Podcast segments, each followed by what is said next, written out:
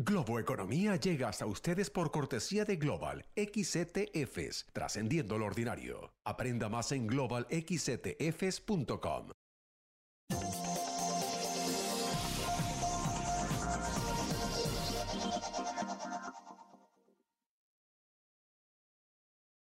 Hola, ¿qué tal? ¿Cómo están? Soy José Antonio Montenegro y esto es Globo Economía. Hoy dedicando todo nuestro tiempo al análisis del nuevo contexto global y su impacto en América Latina. Las incógnitas de un escenario especialmente complejo que van desde la pandemia del COVID a la invasión rusa de Ucrania, pasando por la subida de tipos en Estados Unidos, las turbulentas relaciones entre las grandes potencias, o sus moderados o bajos crecimientos económicos de esas mismas grandes potencias y, por supuesto, los cambios políticos en muchos países de nuestra región.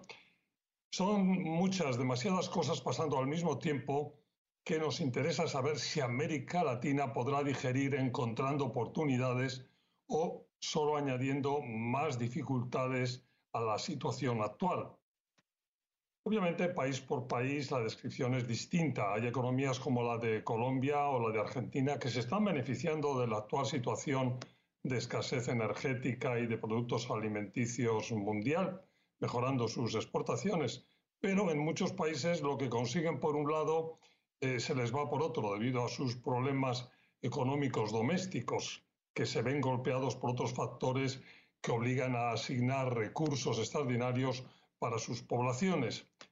Y paralelamente a todo eso, eh, un complejo escenario mundial, muchos países haciendo drásticos cambios de sus gobiernos y de sus políticas. Chile, Colombia, las próximas elecciones en Brasil, cambios que interesa mucho ver si se traducen o no en avances para la prosperidad de sus pueblos.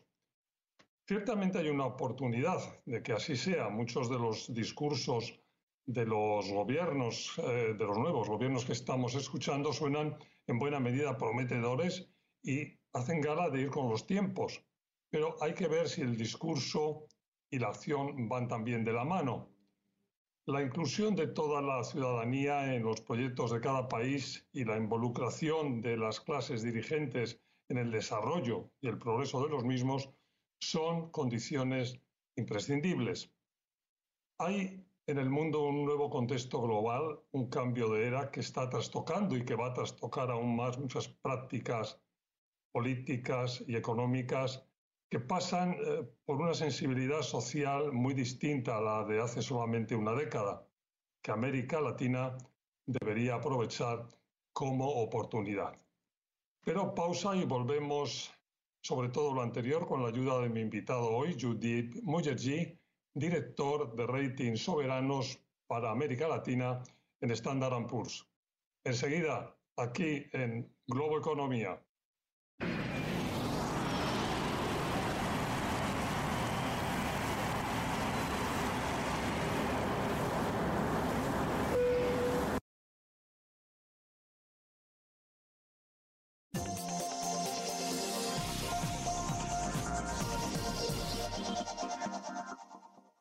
Hola de nuevo, como les decía hace un momento, mi invitado hoy es Joydeep Mucherji, director de rating soberanos para América Latina en Standard Poor's. Joydeep, un placer tenerte con nosotros en Globo Economía. Muchas gracias. El placer es mío. Bienvenido y vamos a dedicar esta media hora al nuevo contexto global y América Latina, ¿no? Un periodo, muchas variables en un escenario especialmente complejo. Es así, ¿no, Joydeep? Y el mundo es más complejo que nunca porque ahora tenemos no, solamente problemas o desafíos económicos, pero una guerra en Europa y las secuelas de la guerra y un cambio estructural, digamos, en la producción de, las cadenas de ofertas. Entonces, hay muchas cosas que están cambiando a la vez, que es un contexto muy complejo. ¿Cuáles son, en tu opinión, las principales eh, secuelas, los impactos de todas estas eh, eh, circunstancias? en primer lugar, hay que, para empezar desde la región, un factor básico de América Latina es que la región tiene motores de crecimiento económico más débiles en comparación con otras regiones, sobre todo Asia.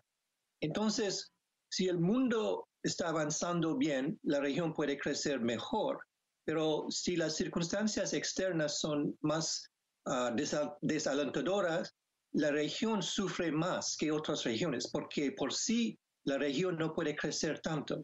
Entonces, un contexto negativo, que sea menos crecimiento económico, que sea más incertidumbre, que sea tasas de inflación y de interés más alta que antes, que sea más incertidumbre en cuanto a, a las cadenas de producción, todo eso tiene secuelas negativas en el corto plazo para la región.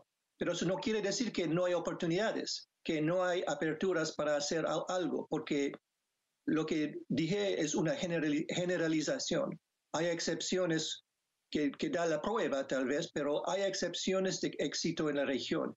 Esto es el desafío hoy para, para todos los países de la región.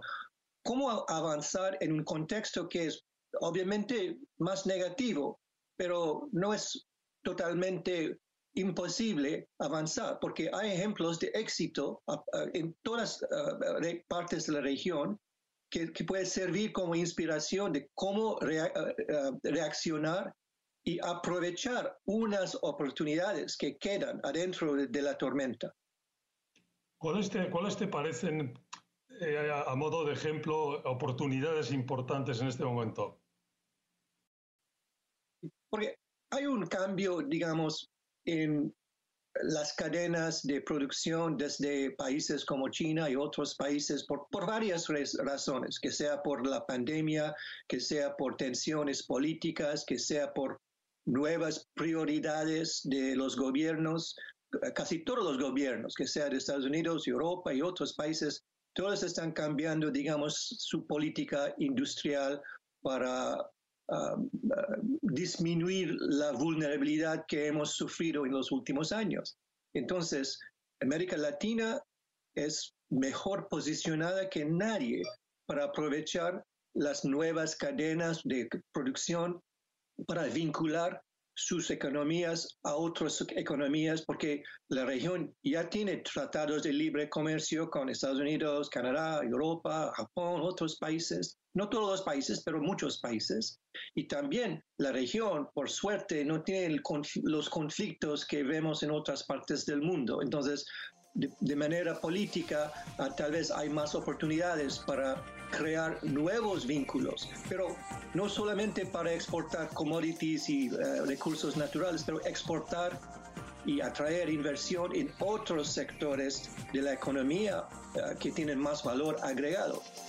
Pues eh, tenemos que hacer una pausa aquí, pero cuando volvamos vamos a hablar de ese pragmatismo, de esas oportunidades y de si están pasando demasiadas cosas al mismo tiempo y eso es una oportunidad o no, lo que empezabas o lo, lo que estabas ahora mismo desarrollando. Una pausa breve y volvemos con más Globo Economía.